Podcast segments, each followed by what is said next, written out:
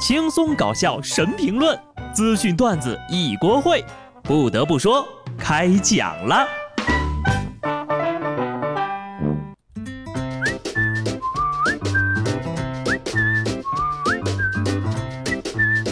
哈喽，听众朋友们，大家好，这里是有趣的。不得不说，我是机智的小布。上礼拜呢，说那个离婚冷静期的事儿啊，后来我就考虑，要是出生也有冷静期就好了。先呢观察三十天，如果我不喜欢这个世界，我就不出生了。有的时候吧，冲动是魔鬼，但有的时候呢，冷静也给了魔鬼机会。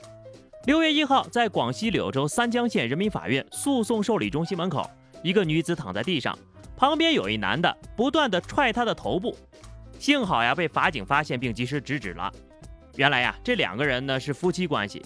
女方刚刚提交了离婚诉讼书，男方不同意，双方一言不合，男子就当街暴打妻子。我们来帮忙想想啊，这位女士应该怎么办？走普通的离婚程序，民法典刚通过了离婚冷静期，二零二一年一月一号开始实行，只要三十天内啊有一个人反悔，就可以撤销申请。所以呢，半年之内婚呢得尽快离。要么呢就去起诉家暴，走诉讼离婚，可以不受冷静期的限制。虽然说这个诉讼流程长呀是现实，幸好呢有挨打的视频，家暴举证呀就容易得多。但是啊，我个人觉得，还是直接告他故意伤害吧。人呢先送进监狱，婚咱慢慢再离。脚踢头部，毫无疑问这就是谋杀。在法院门口还能如此猖狂，可想而知，回到家之后呀，这女子又会遭受怎样的非人待遇呢？法律虽然规定离婚有冷静期，但是我们万万不能忘记，离婚有冷静期，家暴可没有啊！人和人之间呢，沟通是很重要的，可有的人就是很暴躁，到老了他也改不了。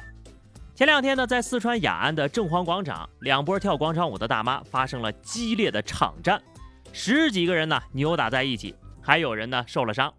社区工作人员介绍呀，这个起因呢就是为了争抢第一排的位置，并没有其他的矛盾。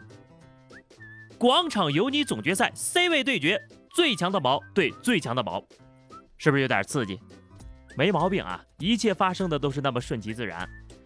可是各位大妈呀，跳广场舞是为了强身健体，可不要把舞蹈变成武术啊！这二零二零年才刚刚过半，迷惑行为大赏就已经开始角逐了。浙江东阳警方抓获了一名惯偷，这个人在作案的时候呀，竟然随身携带着《刑法一本通》等法律书籍。据了解呢，这货是多次拉车门盗窃，还前往隔壁市作案。他表示呢，自己要好好的研究一番，以便被抓的时候可以有所应对。目前已经被警方行政拘留了。小偷被抓的时候啊，我猜是这样的：猛一挥手，等等，让我查查你说的对不对？这下好了吧？知法犯法，罪加一等。这个呀，是论一个小偷的自我修养了哈。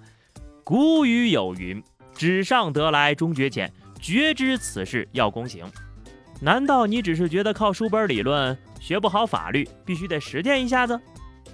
我看呢，你应该叫创业未半而中道崩殂啊！这个出狱之后呢，建议学一下刑事诉讼法、证据学、犯罪心理学、侦查学。你甚至呢可以去考个证，这样呢再被抓了呀，连辩护律师都不需要请了，是不是省钱呢？沙雕可能会迟到，但永远不会缺席。下面这种行为啊，我不知道算不算是年少轻狂，但等你老了之后再看看，肯定觉得自己那会儿挺傻的。五月三十号晚上，河南郑州突降大雨，路上的行人呢四处寻找能够躲雨的地方，十分的狼狈。但就在这突如其来的大雨之中，有网友就拍到了这样一幅画面：四名男子顶着广告牌挡雨，频频举杯边吃边喝。所谓酒逢知己千杯少，大雨浇头照常喝。哈，随后呀，一名当事人呢在采访中就介绍了，这些呀都是一年多没有见的哥们儿了，好不容易逮着机会聚餐，可没吃多久就开始下雨了。这四个人又觉得呢，雨中喝酒也是一个独特的风景呀。正好旁边有个算命摊的广告牌，他们就举起来挡着雨，一边挡雨一边干杯。就这么顶着广告牌啊，吃了两个小时，吃到最后浑身都湿透了。哎呀，看看那一桌子菜啊，但凡你们多吃两口，也不至于喝成这样啊。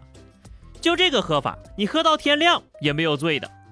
不过呢，看这些人吃的很狼狈，但是心里却很开心哈。酒菜常有，挚友难得。我也曾经有过这样一帮兄弟，可是呢，现在已经散落在天涯，也是时候给他们打个电话了，告诉他们，爸爸想你了。男人的快乐就是这么简单。我觉得呢，他们不愿意走，很大一部分的原因就是菜都上了，是吧？来都来了，不吃也得给钱。不过呢，这家店吧，我看菜倒是挺好啊，酒不行，兑水了。各位呀，吃的开心，但也要注意身体的健康。在度过历史上最长的寒假之后呢，江西各高校陆续复学了，但是受到疫情的影响呀，校内许多运动场所无法正常开放，学生们的体育锻炼明显减少。考虑到满足学生锻炼的需求，增强免疫力。江西理工大学医学院呢，就购置了瑜伽垫、俯卧撑支架、拉力带等健身器材，送给了同学们。哎呦呵，这是打算改名叫体育学院了？哈哈，事实再次证明，别人家的学校从来不会让你失望的，自己家的学校呢，就不要抱有希望了哈。还是大学好呀，高中送的都是黄冈密卷啊，还有三五。不过我大胆估计啊，送出去百分之八十的器材。一个礼拜之内开始积灰，别问我是怎么知道的，问就是去年买的瑜伽垫，现在还没拆封呢。开学没有得到学校的馈赠吗？没关系啊，不出意外呢，你肯定能得到大自然的馈赠啊！我说的是宿舍里啊。重庆邮电大学的大四学生返校了，半年没有进宿舍，发现室友的柜子里啊有个蜂窝，保卫处的工作人员摘下蜂窝的时候呢，还给他们留了块蜂蜜。果然。人类不在了，其他生物呢会迅速占据地盘。虽然是别人的衣柜，但这个事儿总没有人羡慕了吧？蜜蜂就是有点惨，人送你礼物，你端人全家，是人干事儿吗？话音刚落，小伙子的眼泪从嘴角流了出来，尝了一口之后，哎呀妈，真香！最后一条消息啊，请跟着小布走进科学。上个月二十六号，在黑龙江大庆油田电力的数据就异常了，怀疑附近呢有盗电窝点儿。当侦查员到达疑似地点之后呀，就在附近发现了两座坟头。但这个坟头呀，越看越不一般，因为周围呢没有立碑。民警具体查看之后呀，距离坟头十一米的地方发现了一个柴火堆。哎，这坟头旁边怎么会出现柴火堆呢？更诡异的是啊，这个柴火堆下面啊还有微弱的气流。民警用树枝在周围反复寻找，居然找到了一个十分隐蔽的入口。通过入口进入到地下，发现这里呀电缆密布，照明、通风设备一应俱全。旁边一个三层的架子上还摆了八台比特币的挖矿机。感情这是一座用坟头伪装的非法盗电生产比特币的窝点。坟头蹦迪我知道，还能坟头挖矿啊！